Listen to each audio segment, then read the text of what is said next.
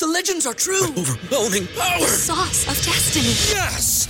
The most legendary sauce has arrived as McDonald's transforms into the anime world of WickDonald's. The greatest flavors unite in all new savory chili McDonald's sauce to make your 10-piece Wick Nuggets, fries, and Sprite ultra powerful. Unlock manga comics with every meal and sit down for a new anime short every week only at WickDonald's. Ba-da-ba-ba-ba, go! I participate in McDonald's for a limited time while supplies last. ¿Te preocupas por tu familia? Entonces, ¿por qué darles solo huevos ordinarios cuando pueden disfrutar de lo mejor? Eggland's Best, los únicos huevos con ese delicioso sabor fresco de granja, además de la mejor nutrición, como 6 veces más vitamina D, 10 veces más vitamina E y 25% menos de grasa saturada que los huevos regulares, además de muchos otros nutrientes importantes. Así que, dales los mejores huevos. Eggland's Best, mejor sabor, mejor nutrición, mejores huevos. Los criminólogos dicen que no existe el crimen perfecto. Lo que existe es el crimen mal investigado. Siempre, en cualquier investigación, aparece una pista clave que lleva hacia el asesino. Encontrémosla juntos, repasando este caso abierto.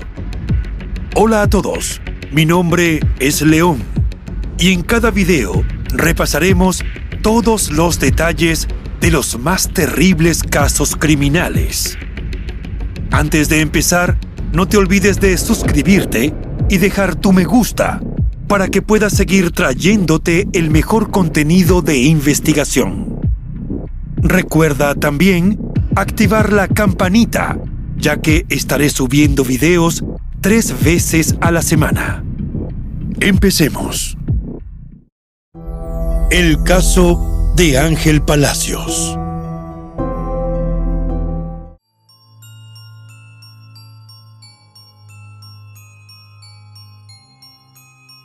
Ángel Enrique Palacios nació en el pueblo rural de Marcelino Ugarte, en el centro de la provincia de Buenos Aires, Argentina. La localidad perteneciente al departamento de 9 de julio, en su momento de esplendor, tuvo 3.500 habitantes, pero para inicios de 2023 no pasaba del centenar. Al poblado también se le conoce como Deneji, pero en realidad es el nombre de la estación de trenes y por extensión, los forasteros que lo visitaban pensaban que el lugar se llamaba así. Es poco lo que se conoce de la infancia temprana y la adolescencia de Ángel.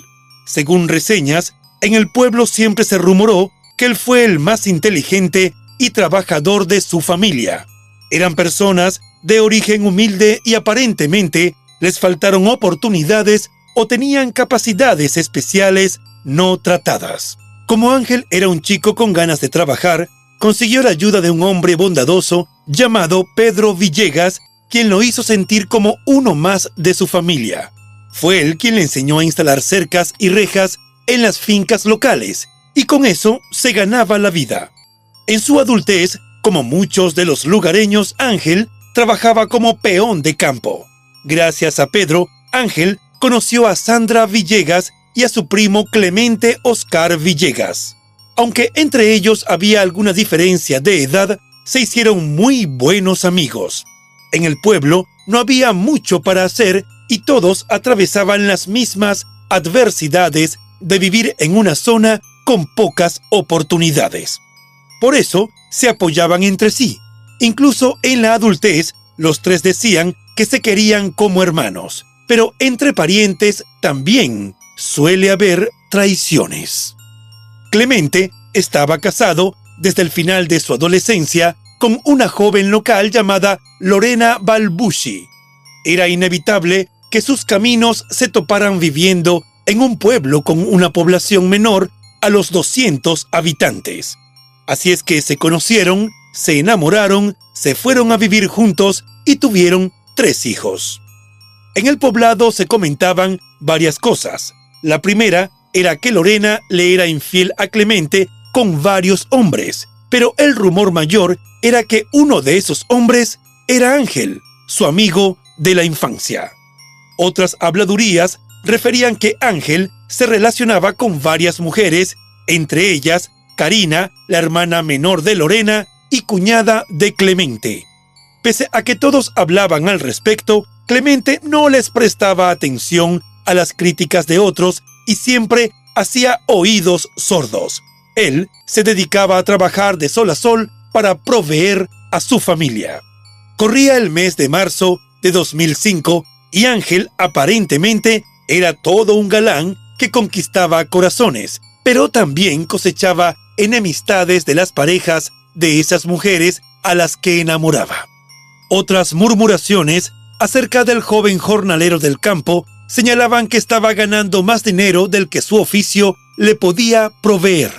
Pero él era bastante hermético y no le daba explicaciones de su vida a nadie. Al no saber cuál era la fuente de esos recursos, se tejieron todo tipo de conjeturas sobre algún vínculo con el mundo de lo ilegal. Incluso se le veía en una moto nueva que, según las habladurías, había pagado al contado.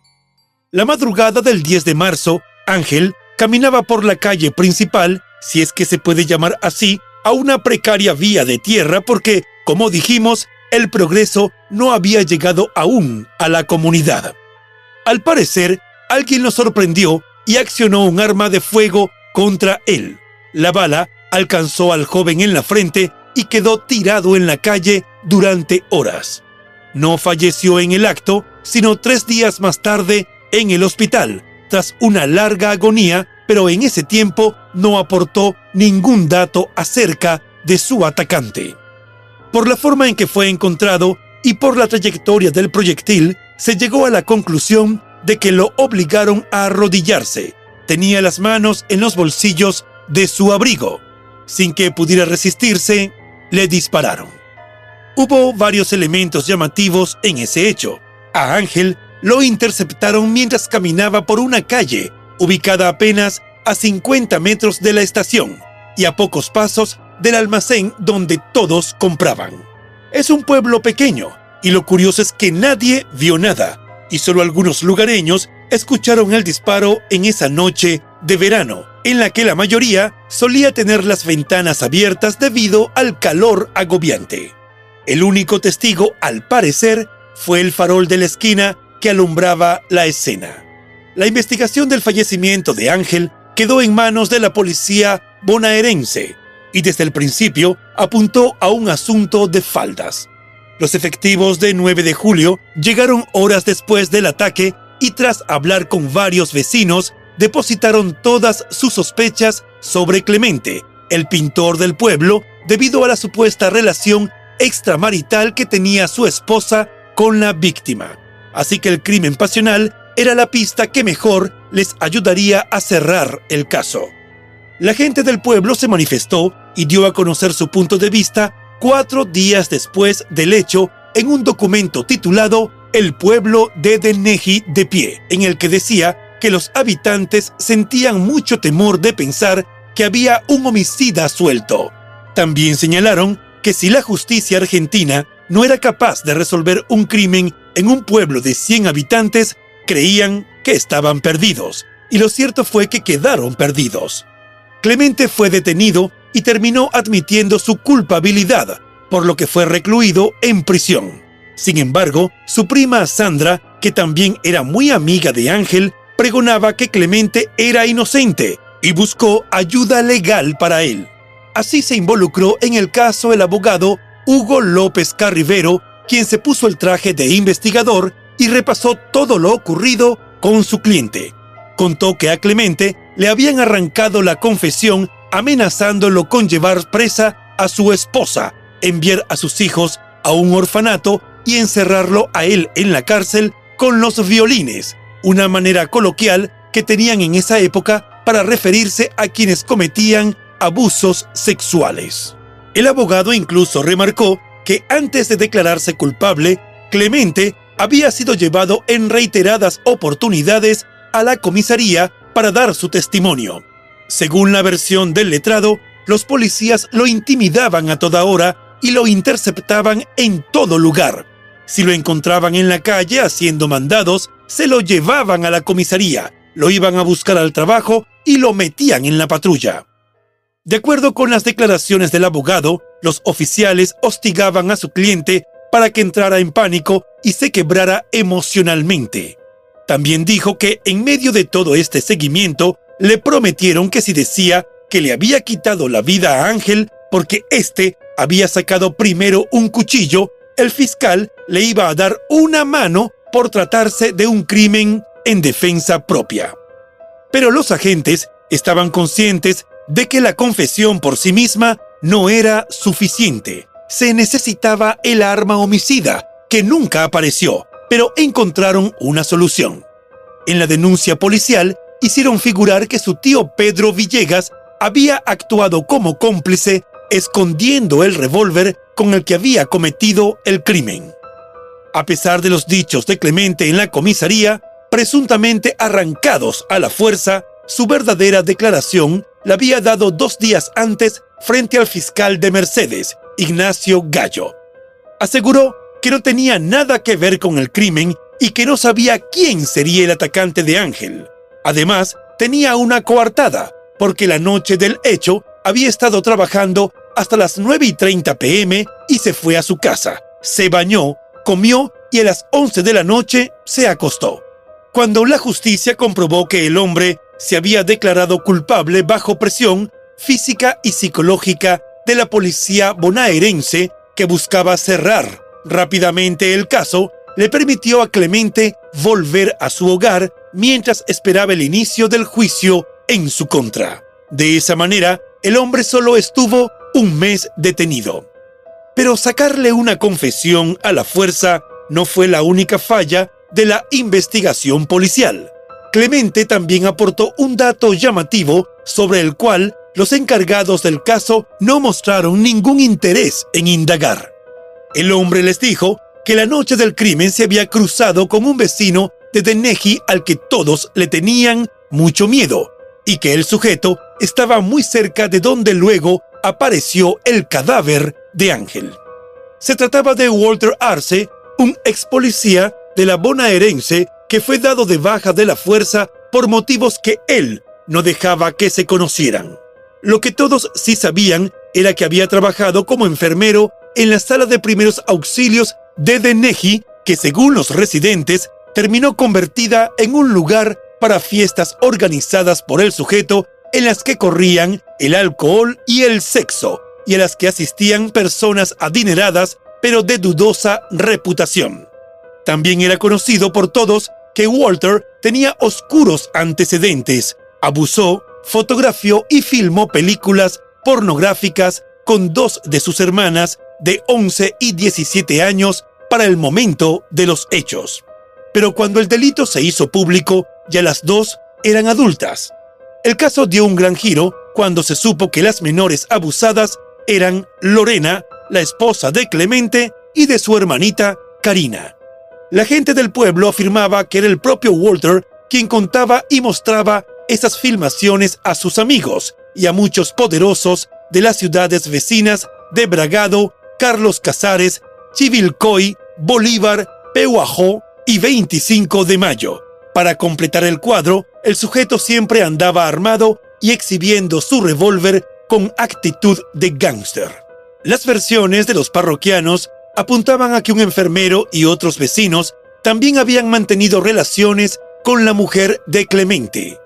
También se afirmaba que Walter era quien solía organizar las bacanales junto a otras chicas en la salita de primeros auxilios del pueblo.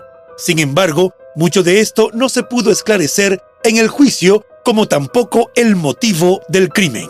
El juicio contra Clemente Villegas por el asesinato de Ángel Palacios se celebró dos años después del crimen. El fiscal Ignacio Gallo insistió en probar su teoría de que el homicidio se debió a una riña por la infidelidad de Lorena, la esposa del acusado. Clemente era apodado Cornudo en el pequeño poblado y el fiscal sostuvo la hipótesis del crimen pasional, basado también en una supuesta confesión del hombre en la comisaría local, prueba que fue desestimada por los jueces. Pero en el juicio oral aparecieron muchas más infidelidades. Decenas de testigos describieron una serie de amoríos que involucraban a varios vecinos de Deneji. Lorena, la esposa de Clemente, en su testimonio, admitió serle infiel con más de un hombre, aunque al parecer esto no era algo que molestara a su esposo. En el juicio a Clemente, el Tribunal del Departamento Judicial de Mercedes escuchó unos 60 testimonios. La mayoría de los vecinos prefirió callar más que contar, lo que alimentó aún más el mito sobre el pueblo infiel. En un fallo inédito, los tres jueces absolvieron al imputado argumentando que en esa localidad abundaban los encuentros amorosos clandestinos y que por ello no podría ser el único sospechoso. Según la sentencia, Deneji era como un mitológico bosque griego, un campo propicio para las francachelas sexuales.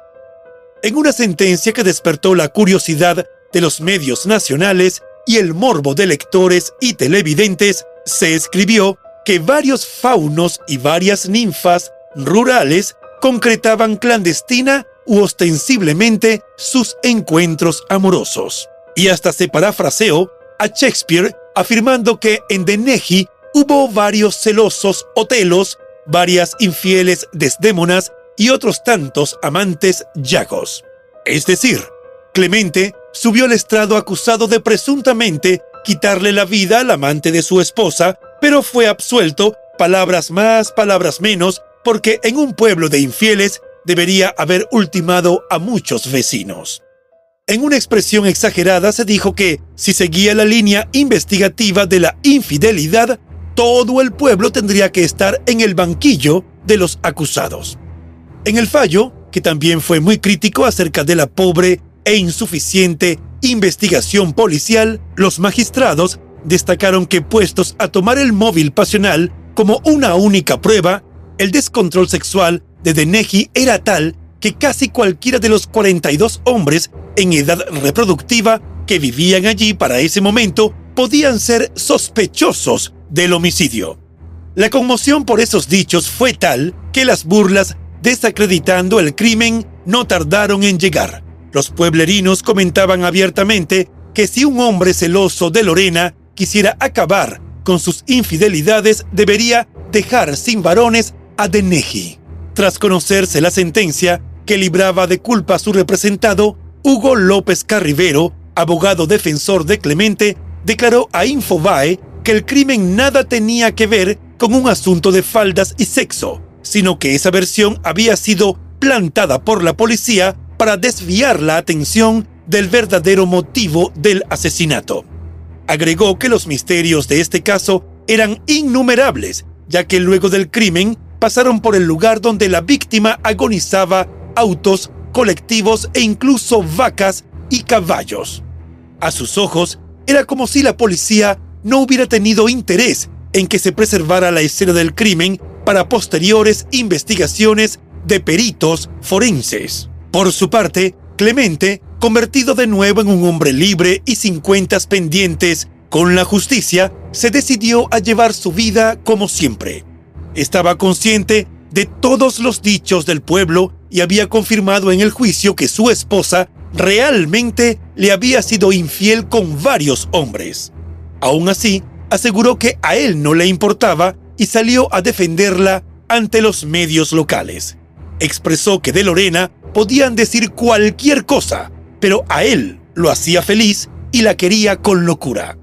Pero tras la liberación de Clemente, no se anunciaron nuevas investigaciones, y lo cierto fue que la muerte de Ángel no estaba recibiendo la justicia merecida.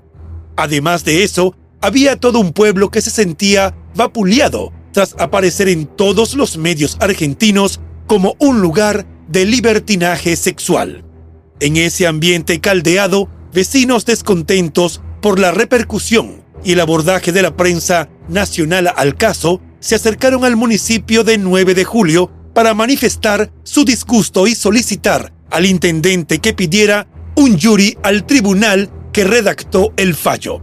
En Argentina, el jury es un jurado de enjuiciamiento de magistrados de la nación y es el órgano constitucional que está a cargo del juzgamiento de los jueces federales de los tribunales inferiores. El intendente de la ciudad en ese momento, Walter Batistella, también debió salir a declarar ante medios en defensa de la población. Aseguró que los vecinos se vieron realmente ofendidos por el fallo y que era una difamación de la moralidad de la gente de Denneji.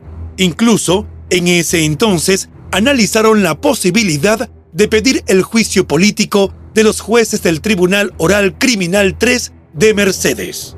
Los representantes del pueblo estaban indignados que también consideraron viajar a Mercedes a la sede del tribunal para que el juez Eduardo Costía, quien redactó el fallo y tildó al pueblo de infieles, les pidiera disculpas. Por entonces, también declaró Raúl Braco, el delegado municipal de Deneji, molesto porque prácticamente se había dicho que todo el pueblo era sospechoso del homicidio. Afirmó que hubo medios que trataron el tema de forma muy ligera y lo que le parecía peor era que había un crimen sin resolver. Para el delegado, el error del juez había sido concentrar toda la investigación en la posibilidad de que hubiera sido un crimen pasional y haber descartado de antemano otras líneas de trabajo tales como robo, droga o ajuste de cuentas. Sin embargo, según el juez, él estaba atado de manos porque solo podía decidir con base en una investigación policial que consideró ineficiente. Dijo que en esencia era un manual sobre lo que no debe hacerse en una investigación penal preparatoria.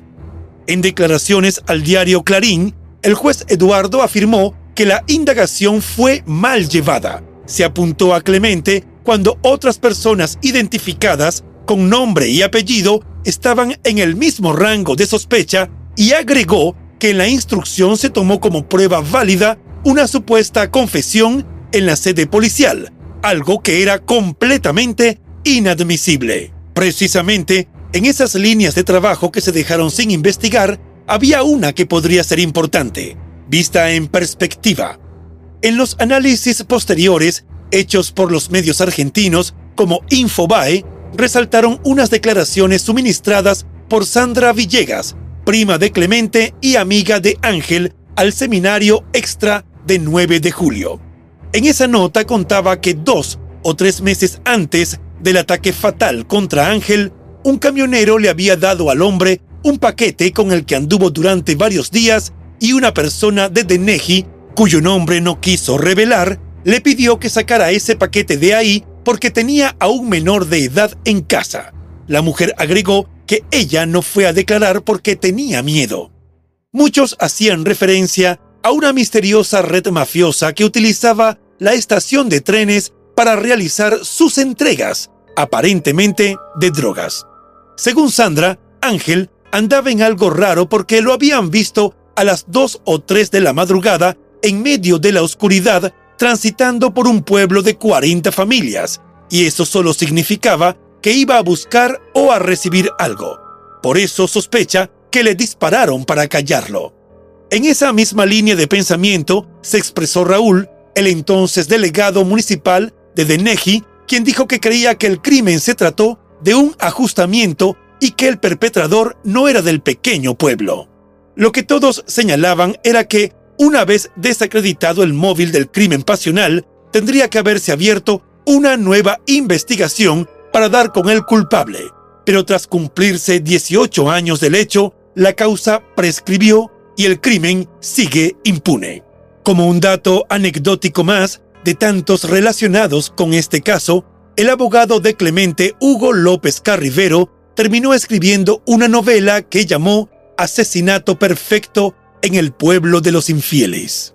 Allí narraba que en Deneji se escondían oscuros secretos.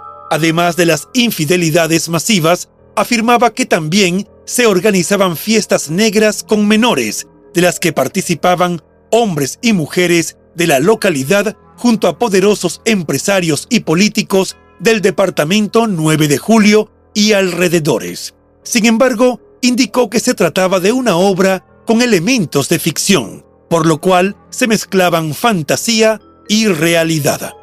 Un intento del municipio de hacerle jury al Tribunal Oral de Mercedes no prosperó. Poco a poco se fueron calmando las aguas y el tristemente célebre pueblo de infieles quedó en el olvido. Las luces de los canales de televisión que a inicios del siglo XXI habían llegado al pueblo atraídas por el escándalo que rodeaba el homicidio de Ángel se fueron apagando, y Denegi volvió a su ritmo con bulliciosas mañanas de trabajo en campo y noches silenciosas iluminadas por la tenue luz de los faroles. La historia de Ángel Palacios y el misterioso hecho en el que le quitaron la vida en el pequeño pueblo argentino de Deneji es un relato que contiene en sí mismo la complejidad de las relaciones humanas y la fragilidad de la justicia, especialmente en entornos rurales. El caso quedó marcado por la confusión y la falta de pruebas concretas, lo que llevó a un juicio sin resolución definitiva y por ende a que el crimen quedará impune. Deneji quedó estigmatizado como pueblo de infieles y la comunidad sufrió las consecuencias morales de un juicio que dejó más preguntas que respuestas.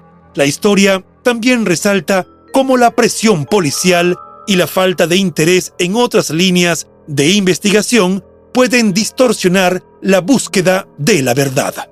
En última instancia, esta historia nos recuerda la importancia de una investigación imparcial y exhaustiva, así como la necesidad de abordar las relaciones humanas con comprensión y empatía.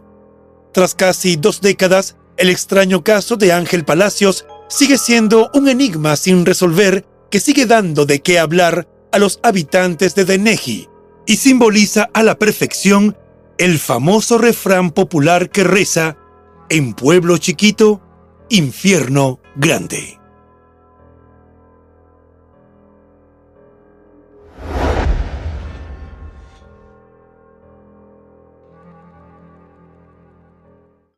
Y bueno, hasta aquí el caso de hoy. Como siempre agradezco tu apoyo a mi trabajo. Si te suscribes, das un me gusta y compartes este video, me ayudarás a seguir creando contenido. Hasta pronto.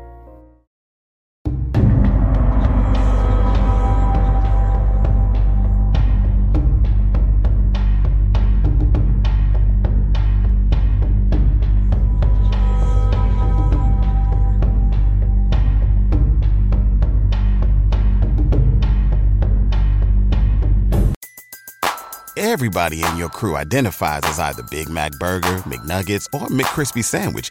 But you're the filet fish Sandwich all day. That crispy fish, that savory tartar sauce, that melty cheese, that pillowy bun. Yeah, you get it. Every time. And if you love the filet of fish, right now you can catch two of the classics you love for just $6. Limited time only. Price and participation may vary. Cannot be combined with any other offer. Single item at regular price. Ba da ba ba ba. ¿No se merece tu familia lo mejor? Entonces, ¿por qué no los mejores huevos? Ahora, Egglands Best están disponibles en deliciosas opciones. Huevos clásicos, de gallina libre de jaula y orgánicos de Egglands, que ofrecen un sabor más delicioso y fresco de granja que le encantará a tu familia. En comparación con los huevos ordinarios, Egglands Best contiene la mejor nutrición como 6 veces más vitamina D, 10 veces más vitamina E y el doble de omega 3 y B12. Solo Egglands Best. Mejor sabor, mejor nutrición, mejores huevos. Visita egglandsbest.com para más información.